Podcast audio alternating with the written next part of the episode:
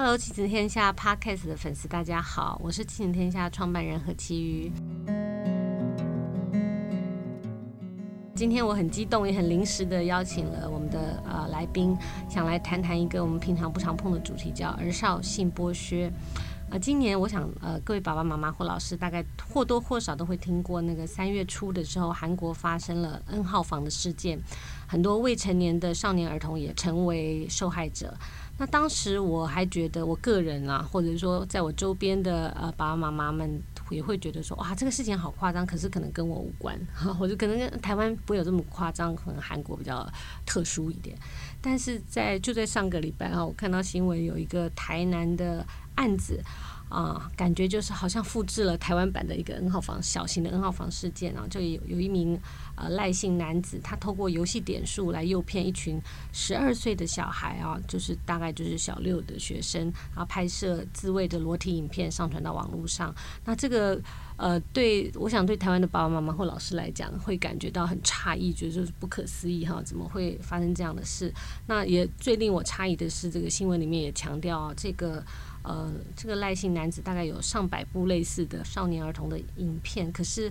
呃，没有任何的家长投诉，也没有任何的小孩哈，可能因为被威胁啊，不敢报案等等。那所以我自己觉得这是一个嗯，过去我们认为所谓儿少性剥削这个主题，感觉上就是好像是一个跟一般家庭无关的，比较是特殊家庭状况的少儿的性交易啊。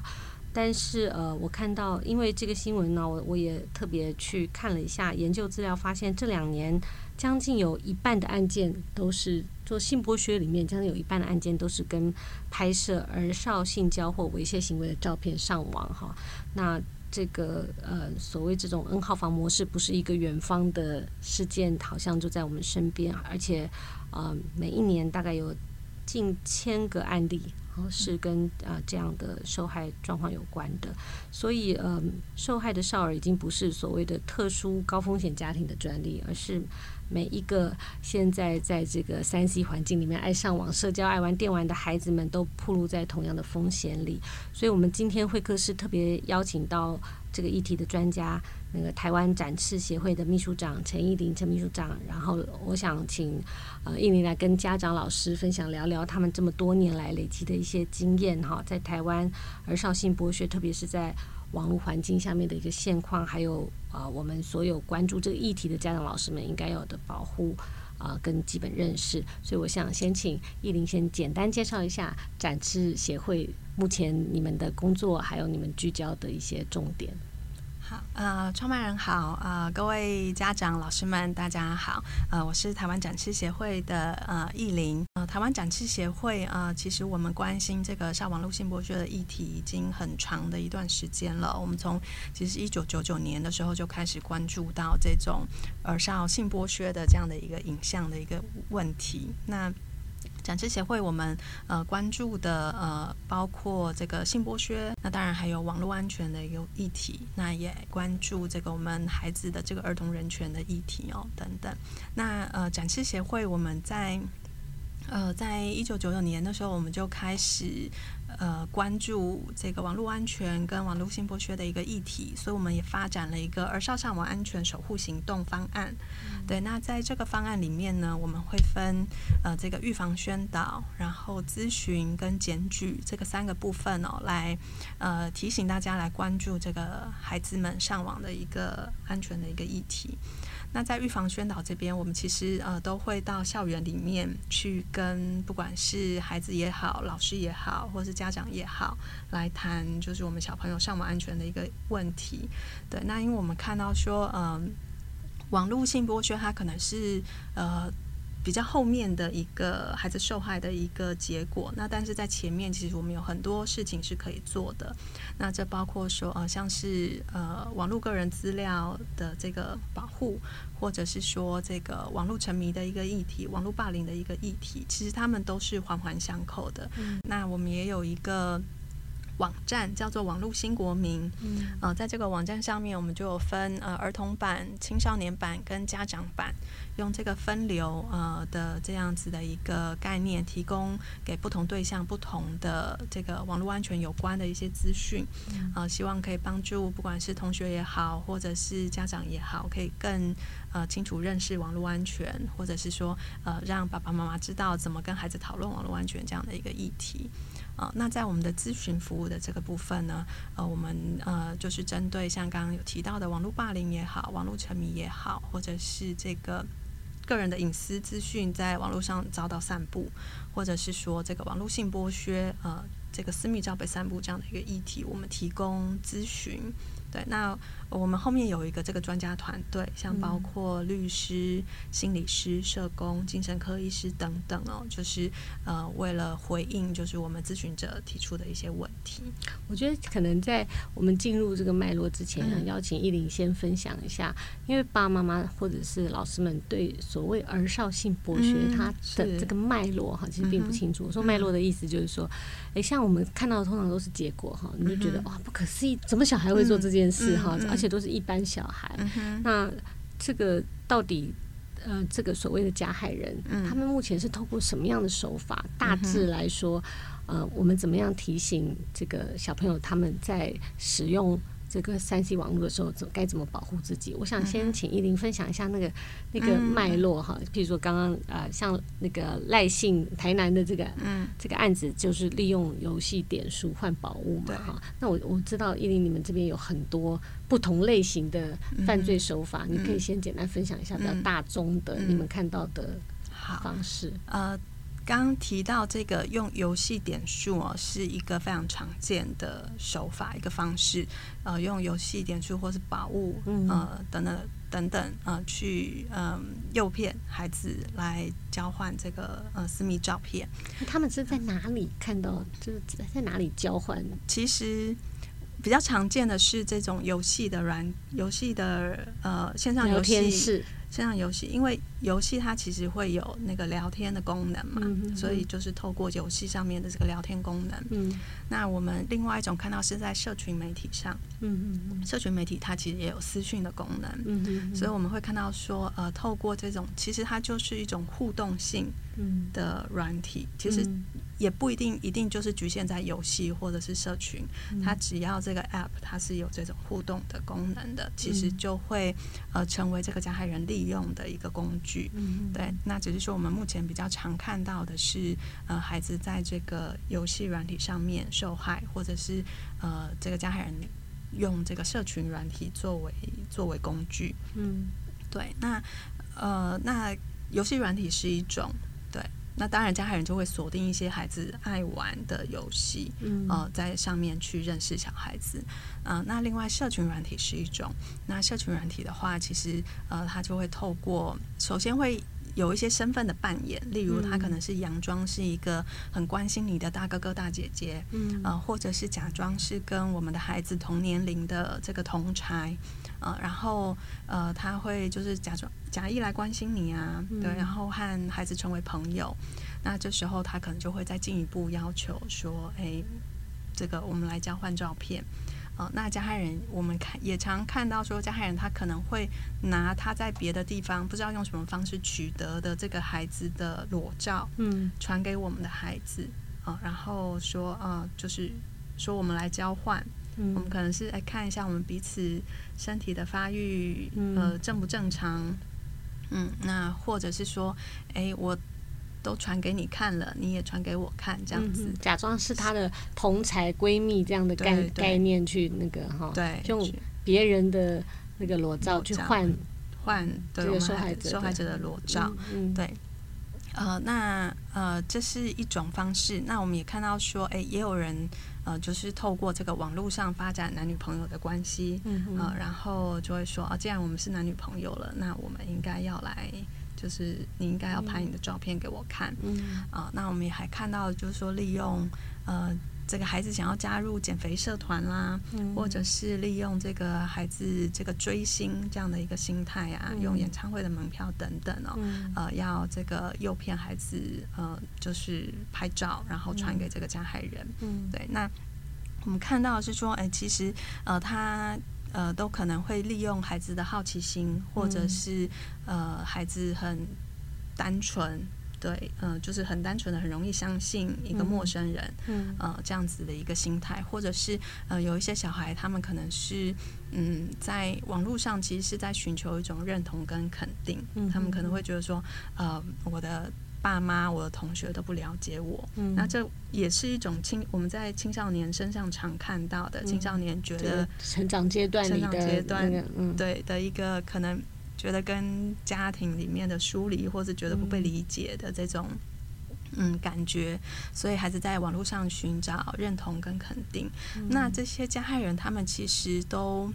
呃说他们很厉害吗？其实他们会呃在网络上面去锁定一些对象，嗯，就是说他们其实会观察，例如他们锁定了一个孩子，他们就会去。关注他的贴文在讲什么？嗯、他怎么锁定？他怎么寻找这些对象？呃，其实我们的孩子哦，那个个人资料上面可能会写，例如你几岁啊，或者是你念什么国小啊，哦、呃，大家孩子可能会写一些个人资讯上去。那他找到一个的话，他就可以找到其他人，一群一群人，嗯、因为。我一定会有我的朋友嘛，那我的朋友可能是我的同班同学，嗯，对，或者是我认识的同年龄的小孩，嗯，他找到一个之后，他就会找到一群人，对，那呃，所以这个也是我们呃会谈到说，孩子在网络上面的这个个人隐私的这个暴露或者保护的一个问题，嗯，嗯，我们孩子呃要在网络上。呃，这个个人资讯要公开到什么样的一个程度？嗯、所以刚刚，刚奕伶，我们之前呃节目开始前，我们聊天，奕伶第一个就讲说要呃警，就是要提醒小孩他在网络上所有的、嗯、呃不要设公开，隐私等级要拉高。对，比如说 IG 我知道也是，好像我们在 Facebook 上就开地球嘛，嗯、那 IG 上面好像有有呃有一些状况下。就是说，你可以设定说，你不要被追踪，或者是你只给你相关的朋友加好友，不是随意的人都可以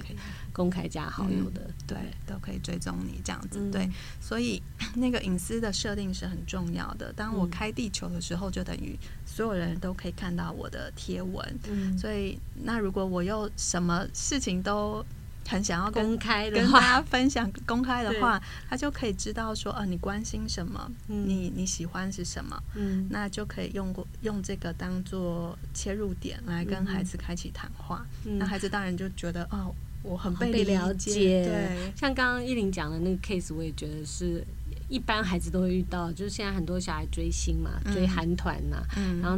呃，这些加害人会用韩团的。门票，演唱会门门票去跟小孩换裸照，嗯、是这样的方式吗？嗯、对啊，你们家长会觉得不可思议，对不对？嗯、可是对小孩来讲，他尤其青少年来讲，那个票很贵，他不想跟爸爸妈妈讲，或者是，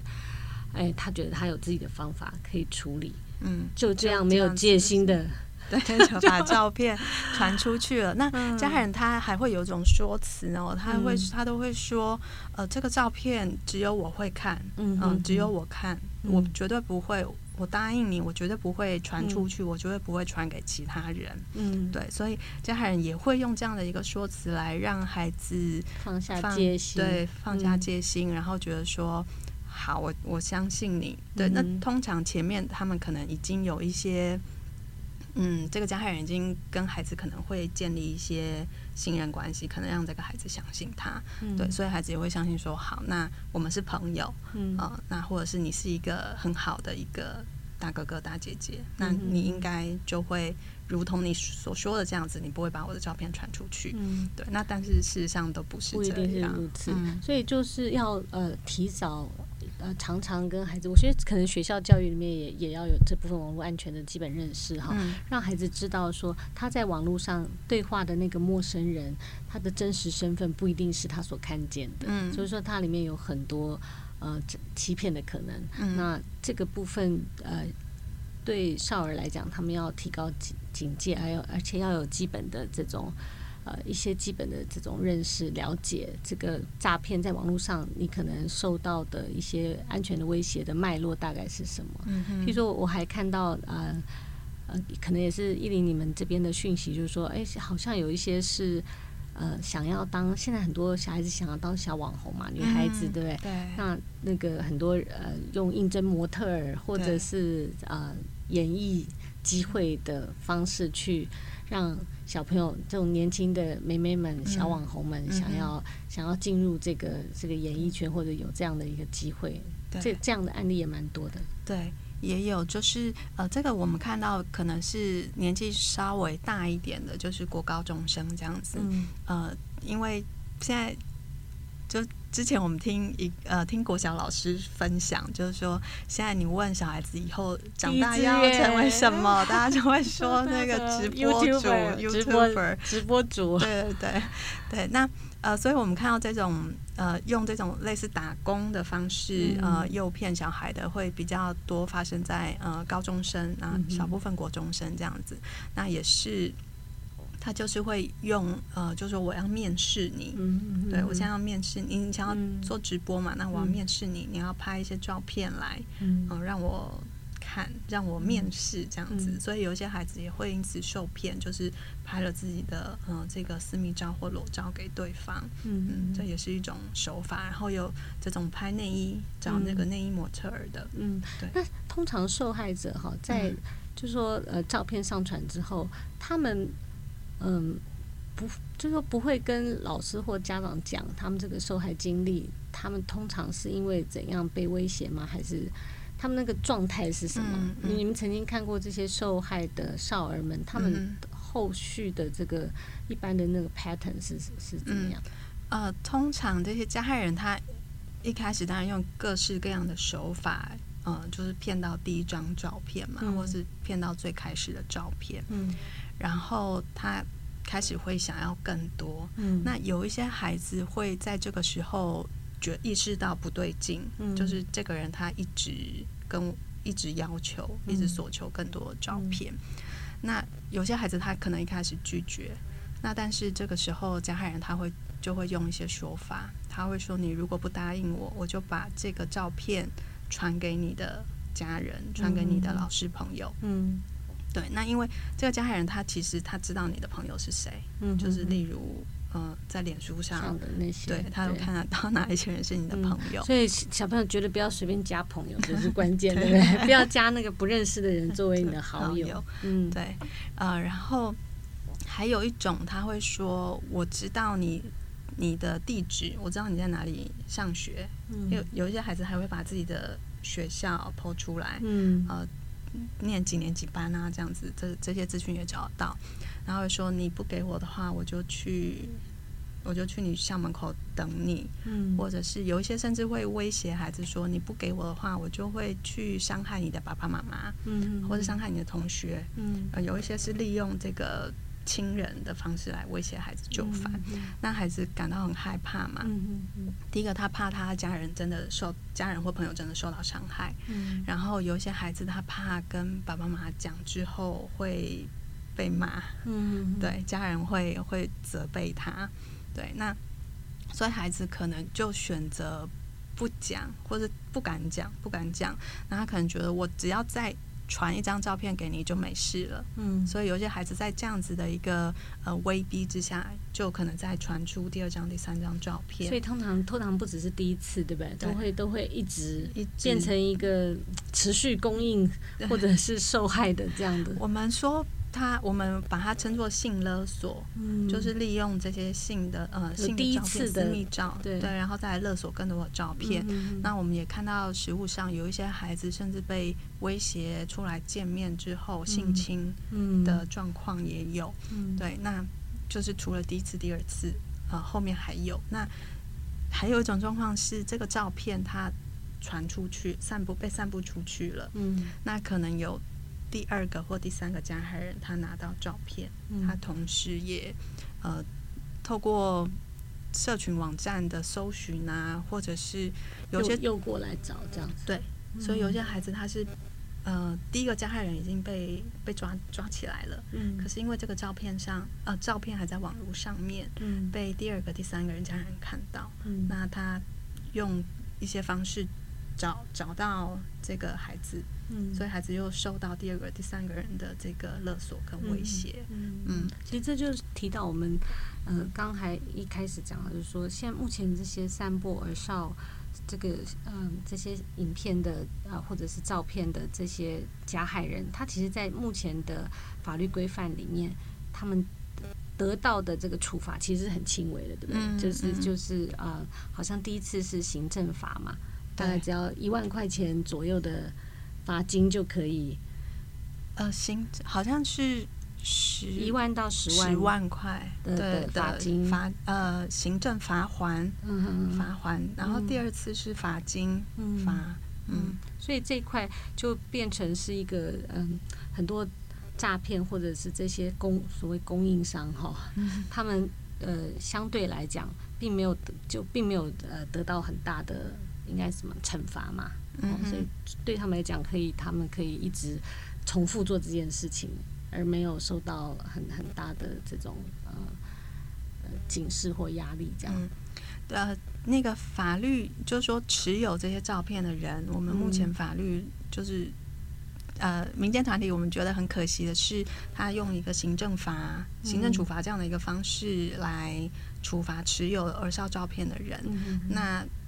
行政处罚其实不痛不痒，你就是罚个钱也不会留下前科。嗯、对，所以我们民间一直在倡议说，这个持有照片对要变成刑罚。嗯、那对于这些呃诱骗孩子拍摄的，我们说他就是制造或者是让孩子制造拍摄这些影片或照片。那这个处罚是重的，在法律上呃的规范是相对重的。嗯，那只是比较可惜的是说，在目前我们看到的一些判决里面，嗯，嗯，这个法官的这个判的这个图形，我们觉得还是不够，还是太轻。嗯，你刚刚讲的那个例子，你可以讲啊、呃。我刚刚讲呃，我刚刚跟执行长分享的例子是呃，就是呃。其实，因为像美国啊，他们很重视这些儿少性剥削的犯罪，嗯、所以他们的法律规范是相当重的。那又因为说这些儿少性剥削这些影像的流通或交换是没有国界的，所以美国他们有一个百大的这个呃一百大散布而少性剥削影像的这个来源。名单，对嫌犯的名单，嗯、对，那其中有两名这个。两名台湾人在台湾，就是大概是三十几名，对他们，后来查到他们大概都有几千部的这个儿少的影片，嗯，对。那今年年初就是呃，应该是去年抓到这两个人，嗯、呃，那今年年初判决出来了，嗯、我们看到这两个嫌嫌疑犯大概只分别各被判了几个月的有期徒刑而已，嗯，嗯，对。那那我们就觉得说这个。呃，这个处罚跟他的这个犯罪的行为真不成比例啊！因为他散布了两两千多部、两三千部的这个儿少的影片，嗯、对，那其实就代表说这后面有两三千个孩受害人、受害的孩子存在。那但是他只呃只得到几个月的有期徒刑而已。嗯对，所以嗯，就是、呃、特别想请依林来，也是希望借这个机会哈。啊啊啊！所有的爸爸妈妈或者是学校老师们，应该对这个儿少性剥削的题目有更多的关注，嗯、而且对儿童的网络安全要有更多的认识啊！怎么样保护我们的孩子？那依琳可以分享一些方法，就是对呃一般的家庭怎么样去。了解，因为我觉得爸妈最焦虑的是他们不知道小孩，尤其青少年。嗯、你说他游戏游戏网站他在玩什么？他、他在里面跟谁互动？嗯、家长是不不明白的，嗯、或者是说那个 IG 里面大账小账哈，爸爸妈妈通常都是被排除在外。嗯、所以所以这件事情，呃，爸爸妈妈如果有有心想要了解，那他要怎么样呃帮助孩子做自我保护？那学校应该要有什么样的呃？提醒或者老师们在这方面可以做些什么？嗯哼，呃，其实因为孩子，我们说现在的孩子他们是数位原住民，对，对，他们的生活完全在网络上。像我们，我们这个年纪还会分线上线下，可是对孩子来说，全部都是线上了。对，那呃，像这个智慧智慧型手机的出现，其实也让拍照变得更容易。嗯嗯。对，然后这些社群媒体的这个运作的方式，呃，其实它会更强调影视觉影像的部分，而不是文字。所以拍照这件事情对孩子来说是非常习以为常的。嗯嗯。对，那。但是，呃，我觉得就是这里面其实还是有很多是可以跟孩子讨论的一些呃议题，就是呃，第一个我们会说的是你呃，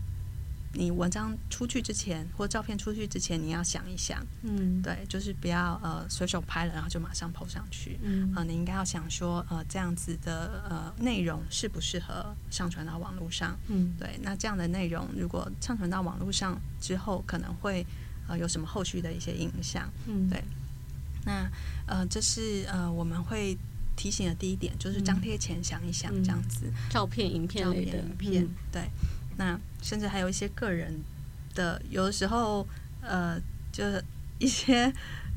心情不好的发泄，或者是嗯。呃抱怨同学或者是批评同学的文章，当然可能出去之前也要想一想，这会不会造成同学的伤害，或是变成、嗯嗯、呃这个网络的霸凌？网络霸凌，对对，对。好，然后呃，另外一个是和孩子讨论我们怎么样处理这个压力，同差的压力，或是陌生人的呃这个压力。呃，同差的压力是说，呃，我们也碰到有一些案子是呃。同学之间要求照片、索求照片这样子的案例，那孩子你在你怎么样学习去说不？嗯，那你要了解说，你说你照片传出去的后果，可能会比你说不的后果来的严重。同同学之间要彼此的裸照这样子，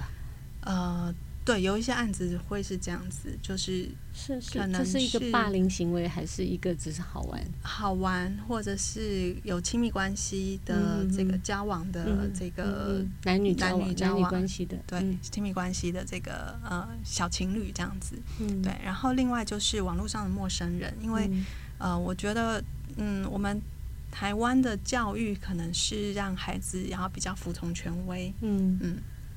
那所以他很容易可能是这样一个陌生人，即便他是陌生人，可是他可能是呃表现出他有一个他比孩子年长，或是他比孩子了解的更多，嗯，对，所以他会他可以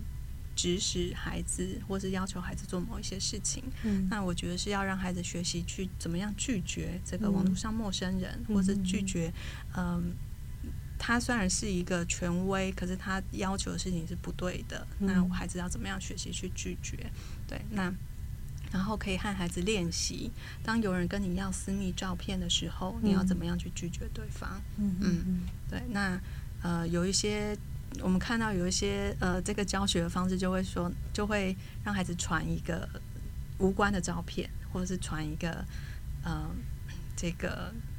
那个很类似的照片，但。它不是呃私密照，他可能传一个卡通、嗯、卡通图案给对方这样子，或者传一个蜡笔小新的图那个图给对方这样子，嗯、呃，让孩子学习怎么去拒绝网络上的这种要求，嗯，对。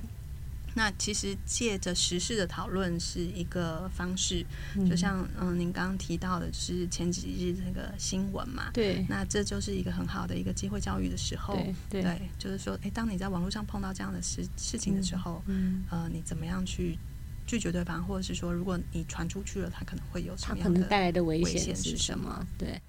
今天非常感谢亿玲来分享关于儿少性剥削这个主题，我觉得这是每个家庭都应该要有的认识哦。那很多爸爸妈妈就常常讲说：“哎呀，根本知道就是应该禁止三 C 的使用。”但是我觉得在现在这个科技社会里啊，这样做法并不容易，可能也不应当。因为就像另外一位受访者的比喻啊，他说：“哎，你不会把三岁小孩子啊，把他任意放在马路上让他过马路，你会？”呃，在小孩自己过马路前啊，你会教会他规则，你会让他知道危险在哪里，你带他走过几次，你才可能放手让他自己在啊马路上走啊。那这个孩子们在这个网络世界，就像是他要过马路，学习怎么过马路，呃，的确是有危险的。但是在这个现代社会，你不可能禁止孩子过马路，不可能禁止孩子上网路哈，这是一样的。呃，很很类似的一个情境，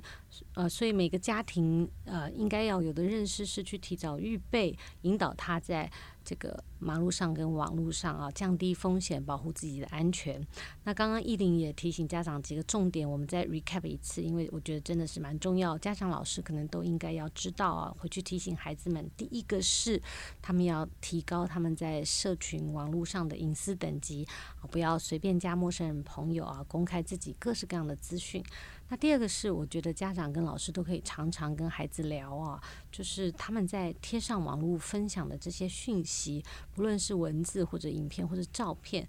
会不会对自己或对他人产生什么样的影响？就譬如说很简单的一些抱怨啊、八卦啊这种，呃呃流流传或者是公布，会不会影响别人？或者是他自己想要铺上网络的这些照片，或者跟人家分享的这些照片或影片，对自己的未来，他他以后长大以后，或者在其他不认识他的人看到以后，会有什么影响？会有什么？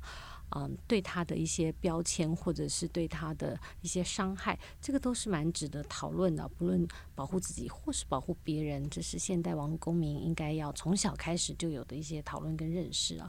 那第三个部分就是教孩子怎么样处理同侪的压力啊，特别是如何练习拒绝不合理的要求。刚刚懿玲有谈到很多的呃，这类网络性剥削是来自于同才或者是。所谓有亲密关系好友的这种要求哈，带来的一些负面的影响。那第四个部分，我也觉得我们可以常常做的，就是从这些新闻跟时事哈的讨论里面，常常去帮助孩子哈，在这些真实发生的事件里面，建构他的。这个网络安全的意识，我们也要了解加害者的心态跟套路，才能够更有效的保护我们自己，聪明的做一个网络上的啊、使用者。